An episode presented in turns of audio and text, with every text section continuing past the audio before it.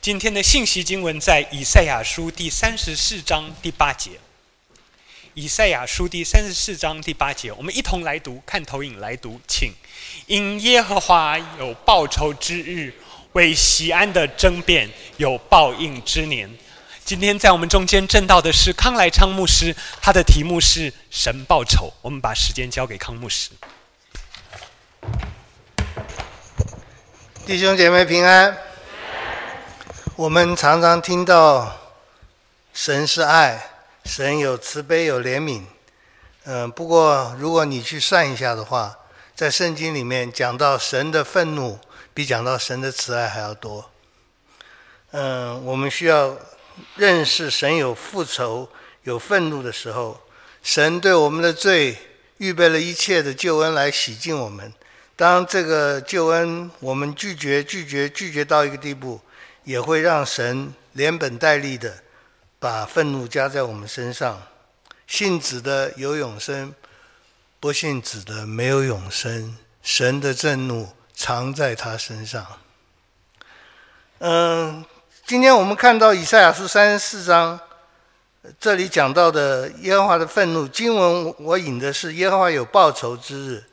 那么报仇的对象，是万国万民，不信主的、信主的、抵挡上帝，神都会，神都会，是不是有地震？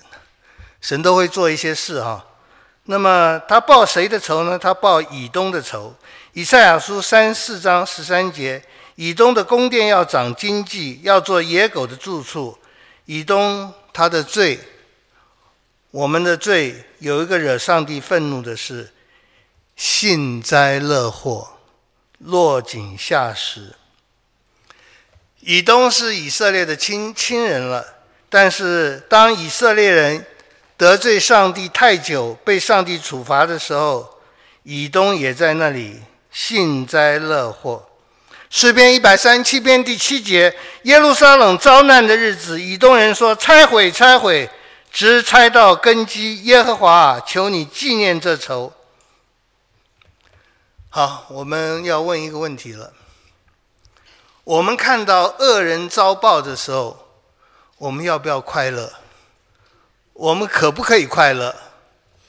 我们可不可以非常喜乐的、很高兴哈？嗯，好像我们不可以快乐。在箴言二十四二十四章十七节，你仇敌跌倒，你不要欢喜。他倾倒，你不要快乐；你的仇敌倾倒，你不要快乐。那么，但是也有讲要快乐。一人见仇敌遭报，就要欢喜，要在恶人的血中洗脚。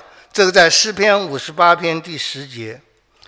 呃，启示录十八十八章也有讲到说，巴比伦这个大臣，形容一切抵挡上帝的力量。终于要倾倒了！天哪，众圣徒啊，众使徒啊，众先知啊，你们都要因他欢喜，因他倾倒而欢喜。好，我们看到有两两方面的经文，一方面是我们的仇敌如果受处罚了，我们不要快乐；另外一方面，我们仇敌受处罚了，我们要快乐。到底是乐还是不乐呢？我我想我们可以这样说。我们乐，因为我们看到公义的彰显，我们看到正义彰显，我们就快乐。但是我们没有什么特别的快乐，因为我们不希望看到任何一个神的受造物受到神的愤怒。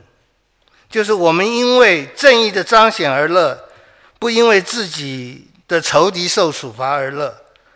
这个也许。不是太好的答案，因为我们不太能够分了。我这个快乐是因为正义。我看到某个弟兄或姐妹车子坏掉了，就是因为上次他怎样怎样怎样哈。也许我们不太能够分，但是我们可以知道一件事：神的慈爱和怜悯并不排除他对罪恶的刑罚。很多时候我们会说一句话：神爱罪人，神恨恶罪恶。不过，如果你仔细看一下，就像我刚引的经文，信子的人有永生，不信子的没有永生。神的震怒藏在他身上。嗯，一个人常常犯罪，你不能只说神恨恶罪，爱这个罪人。当这个这个罪人常常得罪神的时候，神会愤怒的。那么，神会为各样的事愤怒，包括我们幸灾乐祸。落井下石，啊！我再念一次诗篇一百三七篇第七节：耶路撒冷遭难的日子，当神的儿女被神处罚的时候，以东人说：“拆毁，拆毁，打得好，死得好。”耶和华，求你纪念这次这仇。我们不是为正，我们不能够为别人有灾而乐，我们要为正义彰显而乐。那以东还有一个罪恶，以东还有一个罪恶，就是他看到仇敌失败的时候，他很高兴啊。箴言二十四章第十七节：你仇敌跌倒，你不要欢喜；他跌倒，你不要快乐。那个当巴比伦大臣倒的时候，我们是快乐。那么为什么说不要快乐？就是你过度了。你过度了，用自己的私欲的满足来取代上帝的正义。嗯，神要报仇，要报人所有不遵行他律法的仇，包括幸灾乐祸。那么神还要报一个仇，我们通常会讲啊，杀父之仇，不共戴天。报杀父之仇，这武侠小说里这些最最多了。我小时候看那个什么《吕四娘》啊，那么也也是写这个哈，那都是报仇。我们看到报仇，坏人被处罚的时候，我们也会很快乐。吕四娘是我们中国的，《基督山恩仇记》是西方的。看到报仇的时候，公义彰显的时候，我们很高兴。嗯。神也要报仇。我们犯罪，彼此伤害，羞辱神的名，这个神要报仇。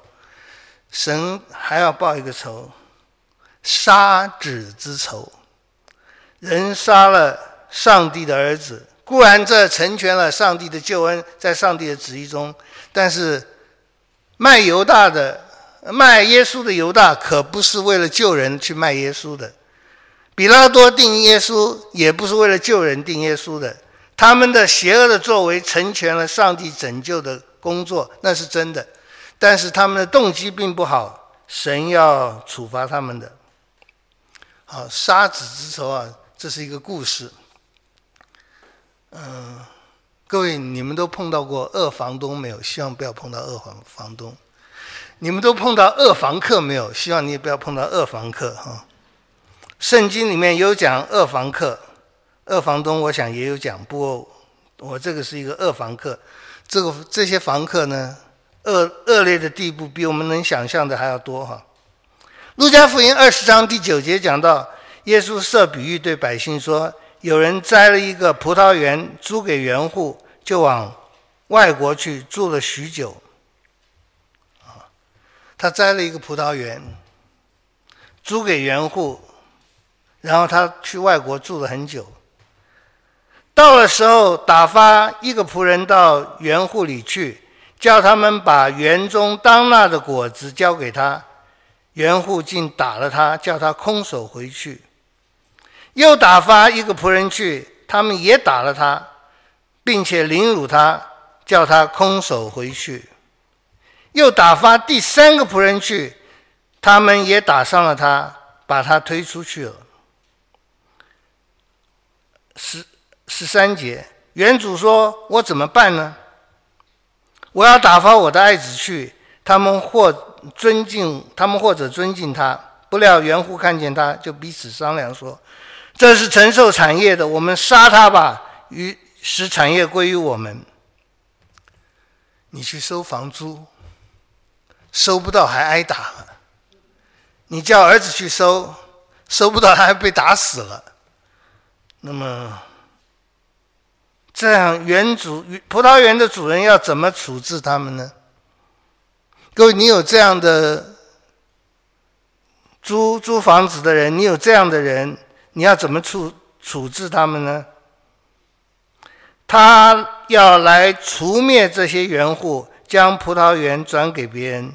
听见的人说，这是万万不可的，不可以啊！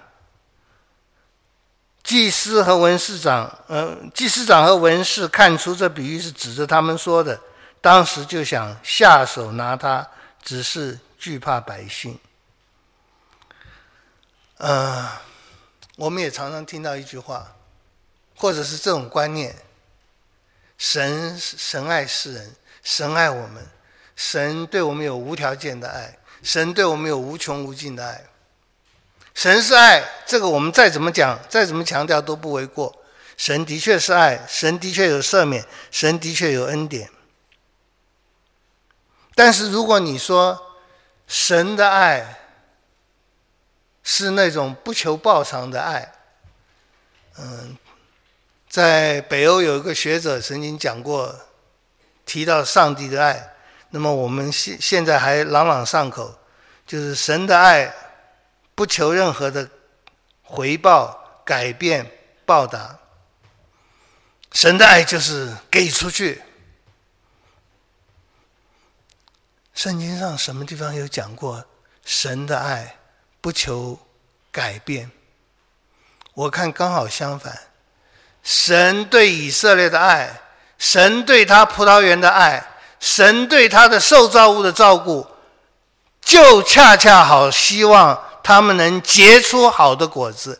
各位，神到我们这个葡萄园里面，神到我们这棵无花果树下，神到我们这棵果树下，神是期望找到果子的。如果没有果子，神不是无所谓，神说把它砍掉。现在是园丁在那里求，求上帝说，再等一年，我再施肥、浇水、照顾一下。如果结不出来的话，那时候再砍掉。谢牧师，您要常常为东福信友堂弟兄姐妹说，主啊，让我再再为他们祷告一下。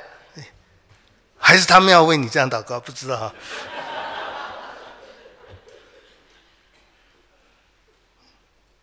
嗯，我曾经碰到一个果农，他他那个时候我碰到他是他在开计程车，他说他以前是就是卖梨子的，哇，他说我说哇，台湾的这些水果真是好好吃啊。哎，越来越好吃。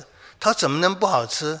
他说：“我们每年就走遍各地，只要在哪一个地方看到了有好的种，那个梨子更甜，水更多，我们就把它引进台湾。旧的马上都砍掉了。耶稣那个时候的果农大概也是这样。”上帝也是这样，上帝要求他的葡萄树，要求他的无花果树，要求我们要能够结果子，因为他付上了这么多代价，我们没有理由说不结，我们应该要结。嗯，这个葡萄园之歌啊，是在旧约的时候就有的。那么在旧约以赛亚书五到五章一到十节。有一个葡萄园之歌，我要为我所亲爱的唱歌，是我所爱者的歌。论他葡萄园的事，我所亲爱的有葡萄园在肥美的山冈上。我所亲爱的就是上帝有一个葡萄园，这个葡萄园一切结好果子的条件都满足了。土壤非常肥沃，是在肥沃肥美的山冈上。那么有一个非常好的园丁在照顾，刨挖园子，捡去石头，用了非常好的种，栽种上等的葡萄树，在园中盖了一座楼，又凿出压酒池，指望结好葡萄，反倒结了野葡萄。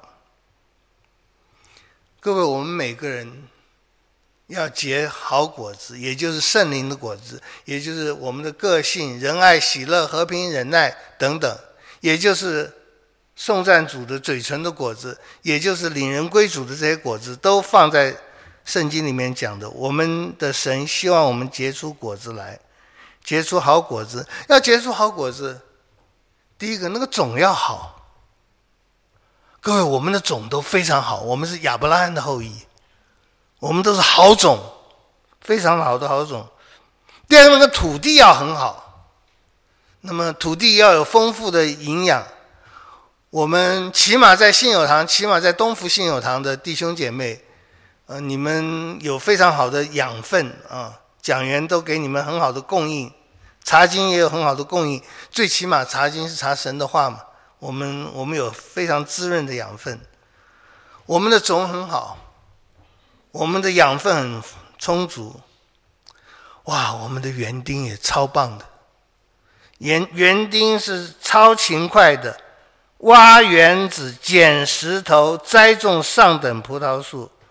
在园中盖了一座楼，然后指望结好葡萄，反倒结了野葡萄。还要做什么？换一个种啊！不，这已经是最好的种了，亚伯拉罕的后裔了。换园丁啊！这已经是最好的园丁了，再找不到了。换一个山山冈，我们查经的内容换吧，我们不会换的，总是圣经。万军之耶和华的葡萄园，这是很讽刺的一个句子。万军之耶和华通常是讲神是一个战胜者，是一个征战者，而征战者跟葡萄园是不应该放在一起的。葡萄园应该是祥和的地方，美丽的地方，田园。哦，这。运风在底下，我不应该讲什么音乐的。田园这一类的音乐很多了，很美的，很好的。那么以色列，以色列家是他喜爱的树，他希望结出来果子。我说过，我们个人应该个性上仁爱、喜乐、和平、忍耐等等。圣灵的果子，我们希望结出嘴唇的果子，颂赞主；我们希望领人归主，得得救的果子。耶和华希望整个以色列结出公平，谁知道有暴虐？指望的是公义，谁知道有冤声？不结果子的无花果树。各位，我们。结了多少果子？我们信主到现在，有多少更多的仁爱、喜乐？我们喜乐有增加吗？我们爱心有增加吗？我们各样的基督徒的品格有增加吗？哎呀，有的时候想一想，我自己了，不但没有增加，好像还减少了。然后理由都是老了，我看老树也应该砍下来了，老树不结果子也要砍下来了。神主人给树的时间是三年，我们信主已经多少年了？是园丁在那里求啊求啊求，再宽容一下，再宽容一下。约翰福音十五章第二节：凡属我不结果子的枝子，他就剪去；凡结果子的，他就修理干净，使枝子结果子更多。不结果子的就剪掉了，结果子的呢，修理干净。这个修理要用台语来了解，修理。所以你不管结不结，都不太好，日子都不太好过。但是我们希望在神的果园里面，我们是结果子的，求主修理干净，使我们结果子更多。嗯，保罗在服侍的时候，他的态度跟神一样，他的态度跟耶稣一样，不是什么只问耕耘不问收获，大大的看重收获，非常看重有没有收获。罗马书一章十三节，弟兄们，我不愿意你们不知道，这是保罗喜欢讲的话。不愿意你们不知道，就是我要你们知道。我屡次定义往你们那里去，要在你们中间得些果子。我去你们那里，希望我的教导，我为你们的祷告，能够使你们结出很多的果子来。如果如果一个老师上课开学了，跟那个学生讲，我是只问耕耘不问收获的。你们上完这堂课，这学期结束的时候，假如这堂是英文课，你一个英文生字都没记得，没有关系，只问耕耘不问收获。如果数学课你也没有学会什么。物理课也没有学会什么，化学也没学会什么，什么都没有学会，没有关系，只问耕耘，不问收获。各位，我们做什么事都希望有收获，我们做什么事都希望有个合理的收获。保罗说：“我到你们那里去，要在你们中间得些果子。”是不是有的时候我们也有点害怕？怕自己得不到果子很，很丢脸。我不太常成为布道会的讲员。那么，因为当然讲的不好是一个原因，还有一个原因就是我很少做呼召。我很少做呼召，除了我我对这个呼召的这个那个神学不大放心以外，我也是有一点怕。今天听了这个道，有愿意信耶稣的，请举手。没有一个人举手，我就很丢脸了。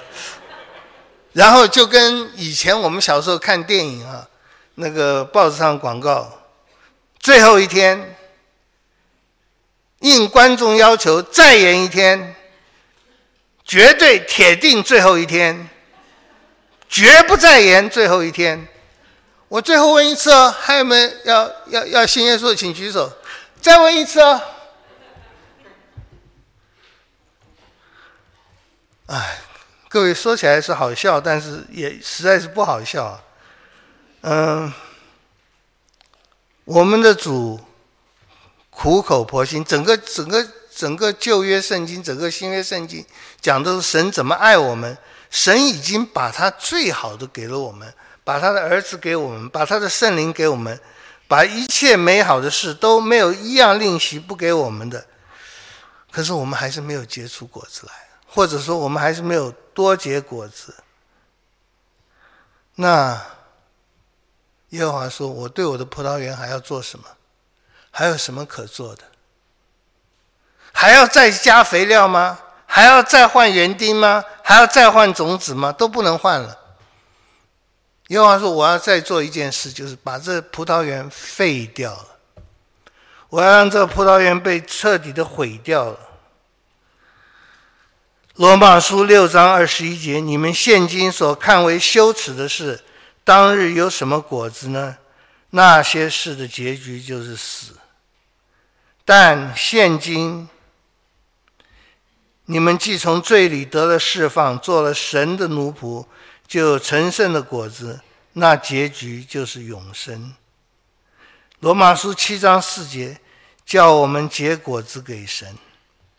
各位，我们每个人里面都有上帝给我们的生命，上帝的道，圣灵的重生，我们都有得到喂养。求主让我们结出果子来吧，让人看到我们身上越来越多爱的果子。让人在我们身上越来越多看到我们有喜乐的果子，我们是一个喜乐的基督徒。嗯，杨牧谷先生以前写过一本书《泪眼的先知耶利米》，这也对了，耶利米是很多眼泪，不过总的来讲，任何一个人活在这世界上，不管是怎么邪恶的世界，你总有一分人不能给，人也夺不走的喜乐。嗯，罗德他的灵性可能不是太好，所以固然彼得说他是一个异人，彼得后书又讲他是异人，他有说。那异人在他们中间，他的义心就天天忧伤。我不，我不敢说我们不能住在索多玛，因为这个世界就是索多玛、蛾摩拉，我们要进去，带着使命进去，但是也带着一个不属世界的心出来。罗德的家里面，即使在索多玛那里。是一个很多淫笑、淫乱的地方，但是看起来罗德心情不会很好。彼得说他的义心天天忧伤，看到那不法不义的事，他的义心就天天忧伤。各位，我们看到不法事，我们一心也应该忧伤，但是我们还是应该也有喜乐，就是。这么罪恶的世界，因着神的爱在拖住他，因着神的福音还在传，因着神的圣灵在教会里工作，我们还是有一种喜乐，有一种盼望。罗德的家里缺少喜乐的笑声，亚伯拉罕的家里可能笑声非常多。我说可能，因为尤其是亚伯拉罕九十九岁以后。在创世纪十七章讲到说，耶和华的使者来看亚伯拉罕，然后就对他说：“啊，亚伯拉罕，抱歉啊，这过去几十年都开了空头支票，说你老婆要生孩子，都一直没生，七十五岁呼召你出来，现在已经九十九岁了，二十四年了，还在跳票。”明年不跳跳票了，明年这个时候，你老婆，各位八十九岁，会怀孕。圣经上讲，亚伯拉罕听到就笑了。在创世纪里有三笑姻缘啊，亚伯拉罕在这章笑了，下一章是撒拉笑，最后是以实玛利笑。这是最第三笑就笑出问题来了。不过他们家有笑有笑声，以撒这个名字就叫笑。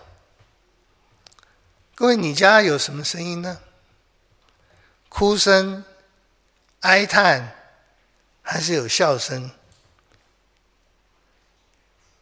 莎拉听到上帝说她明年会怀孕，她是笑了。这是怎么可能？拿老娘开玩笑，八十九岁了，就后来真的是生了孩子。不但生了孩子，莎拉讲的话是：谁能预料莎拉还能奶孩子？她不但能生，还能喂奶。八十九岁，我们是在一个罪恶的世界，我们是在神愤怒的世界。但是，越多的不幸、不好、不良的事情，在我们基督徒身上，都像沙拉是老伴生珠。各位听过这个比喻吧？就是蚌壳所长出来那个珍珠，原来是一粒沙掉在它里面，它就一直分泌东西把它包起来、包起来、包起来。患难生忍耐，爱是恒久忍耐。要忍耐，一定是有不好的事情，但是我们在患难的局面中，神帮助我们，我们就能借着这个患难，借着上帝恩典，生出爱，生出忍耐来。呃，我在神学院教书的时候，有一次，有个女同学来找我，康老师为我祷告。我说什么事？她说我是是非常没有爱心。在寝室里常常跟别的同学吵架，我祷告，让我能够有爱心。我说好。过了一个礼拜，他来，他说：“康老师，你不是艺人，艺人的祷告大有功效，你的祷告大无功效。从你祷告，我们回去就学校就分配我们到新的宿舍，就新的宿舍的人更难相处，我发了更多脾气。我说：哎呀。”恭喜你啊！我的确不是艺人，但是我祷告神听了。他说神哪里听了？我说神如果让你在一群天使中间生活的话，你都会被爱、被照顾、被 spoil。你永远不会有有很丰富的爱。现在你在这艰难的环境中，爱是恒久忍耐。恭喜你，神很爱你。各位，神不是直接打什么什么剂到我们的身上，然后就长出仁爱；打什么剂，然后长出喜乐；然后打什么剂，长出和平。神一定有给我们美好的圣灵的这些种子在我们心里，也一定给我们很美好的神的话做养分。但是，不管怎么美好，神给我们的也一定有艰难和困苦。腓立比书一章十一节，靠着耶稣基督结满了仁义的果子。腓立比书四章十七节，我所求的就是你们的果子渐渐增多。哥罗西书一章十节，在一切善事上结果子。圣经里面讲到结果子，真是非常的多啊。而我们刚刚看的这个故事，就是当没有果子，当园户交不出果子来的时候，神是愤怒的；当园户交交不出果子来的时候，他是继续会堕落，把儿子都杀掉的。帮求主帮助我们，多读经，多祷告，多参加聚会。多服侍，这都非常好。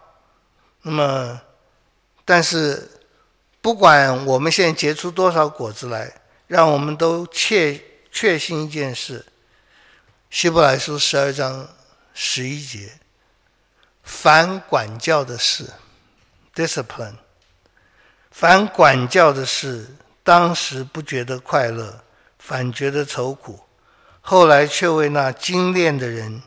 精炼过的人结出平安的果子，就是义。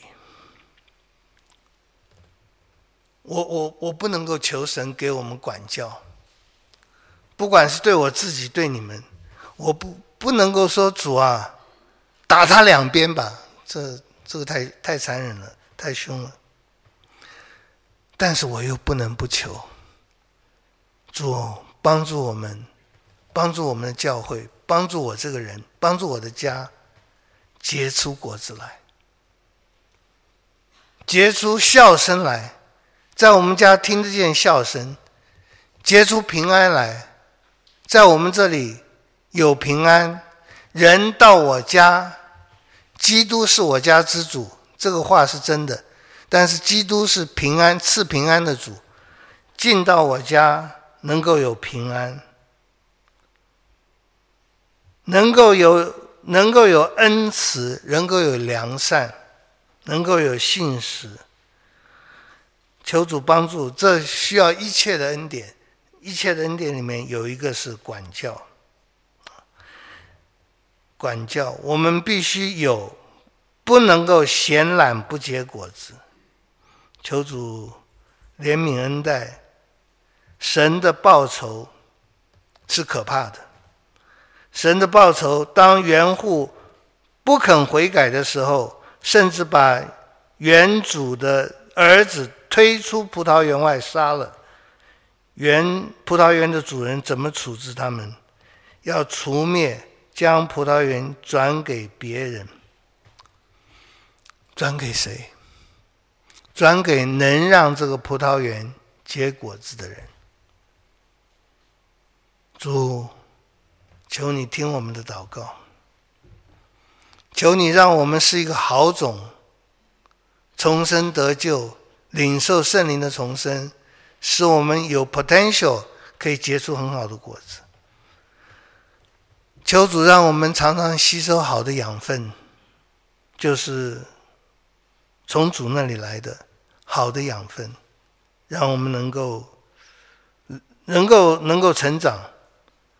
求主让我们有好的牧人、好的弟兄姐妹，也求主让我们能够经历一些艰难困苦，在这些艰难困苦里面，我们真的结出果子来。神的报酬，神看我们没有结出果子，甚至把这个葡萄园败坏了，我们要求主怜悯，我们也求主帮助我们。不要永怀愤怒，毫无怜悯。我们不要落井下石。我们不要看到别人不幸的事情，别人即使是恶人不幸的事，我们在那里幸灾乐祸。不过，从圣经来看，神报仇的日子，神的愤怒和不喜悦，管教临到我们身上的时候，也是一件好事。凡是神加在我们身上的。凡是我们用信心领受的一切，都有好处，所以我们还是喜乐吧。万事互相效力，这万事就是每件事，万事互相效力，叫爱神的人得益处。万事并不互相效力，万事只对那些爱神的人得到益处。爱神的人，谁是爱神的人？就是我们这些被神呼召的人。这些神在勇士中呼召我们的人，神用他的慈爱呼召我们，神用他的怜悯呼召我们，神用他的严厉的话呼召我们，也用他慈爱的话呼召我们。严厉的话是什么呢？严厉的话是神差遣像约拿这样的先知到一个非常坏的地方。到一个非常抵挡神的地方去宣告一件事情，再过四十天，尼尼微城的人，尼尼微城就要毁灭了。各位，约拿书很稀奇。当神要约拿去尼尼微城呼喊的时候，约拿跑掉了。约拿不去。各位，约拿为什么不去？一个很自然的反应就是，尼尼微是一个很坏的城，人都很凶狠的。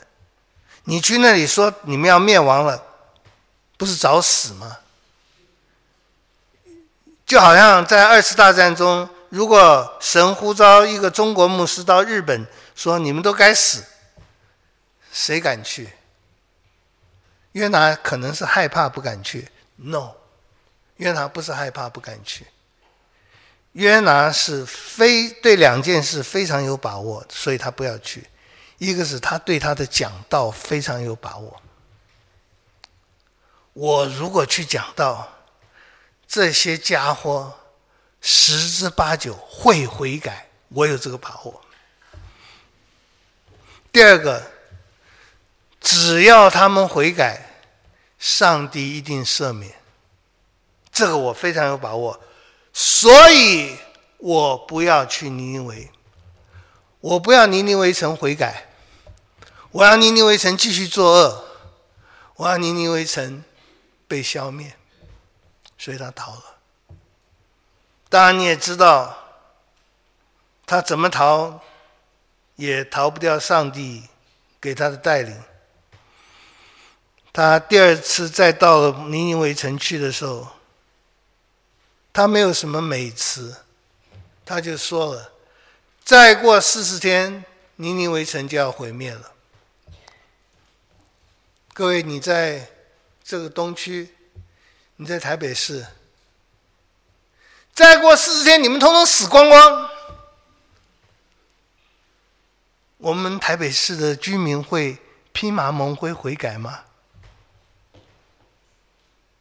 所以耶稣说，审判的时候，尼尼微城的人要起来定这世代的罪。因为尼尼微城的人应该是被告啊，很凶狠的，很残暴的。神已经不能容忍他们，再过四十天就要消灭他们了。他们听了信息，居然悔改了。所以当审判的时候，神有两个证人，一个就是尼尼微城的人，神会对东区不来听到的，多多多被邀请还不来的。如果你被邀请，终于来了，也也好，感谢主。神说：“你们为什么那么好一个教会去，去做个一个半钟头都不去啊？”哎呦，那牧师讲道就骂人呢，很难听哎。这时候证人席上，尼尼微城就站起来了。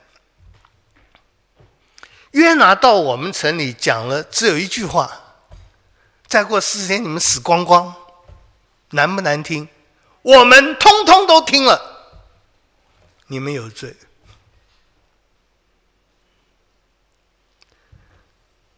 神问很多人住在东区的，或者住在台北市的。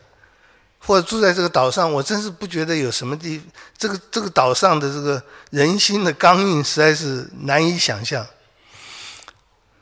你们为什么不去听到啊？哦，神啊，好远哦！我们去教教会离我家走路要五分钟哎。很辛苦哎。这时候，证人席上第二个证人站起来。南方女王说：“哦，去听到，走五分钟的路，很辛苦啊。我从地级，我自从我听说所罗门很有智慧的时候，我从地级，王不见王的，我降贵于尊。”到所罗门那里要听所罗门智慧的话。现在，一个比所罗门更有智慧的上帝的儿子，不是你要去他那里，你不必升到天上去，你不必降到阴间里，是他到你这里来，你居然不听，你有罪。求主怜悯，我们不要让神。继续的发怒，我们求主怜悯，主给我们的机会，主给我们开的路，主给我们的宽容，实在是非常丰富。让我们感恩的领受，让我们忍耐着结实，让神到你这棵葡萄树下、无花果下。神喜悦，因为你结满了仁义的果子。我们祷告，天父，我们谢谢你的恩典和慈爱。我们谢谢你给我们生命，你把你的儿子赐给我们，使我们有了神的儿子，就有神儿子的生命。你把你的圣灵赐给我们，使我们心中的灵不再是那些邪恶的、色情的、嫉妒的、骄傲的、愤怒的、自大的。使我们里面的灵，我们里面的精神是善良的，是慈爱的，是怜悯的，是公义的。不仅求你让我们里面有丰富的美好。求主让我们更多结出果子来，献给你，主啊！没有比你葡萄园、比你无花果园更美丽的地方。你的教会蒙你这么大的恩惠，叫我们结识人类。我们也真是求主帮助我们有耐心、有有信心，让我们继续的找到。对的，传福音的方式和内容，使我们的同胞心能软下来，能够听到，能够听懂，能够悔改，能够接受，能够相信，能够跟随主。奉耶稣的名祷告，阿门。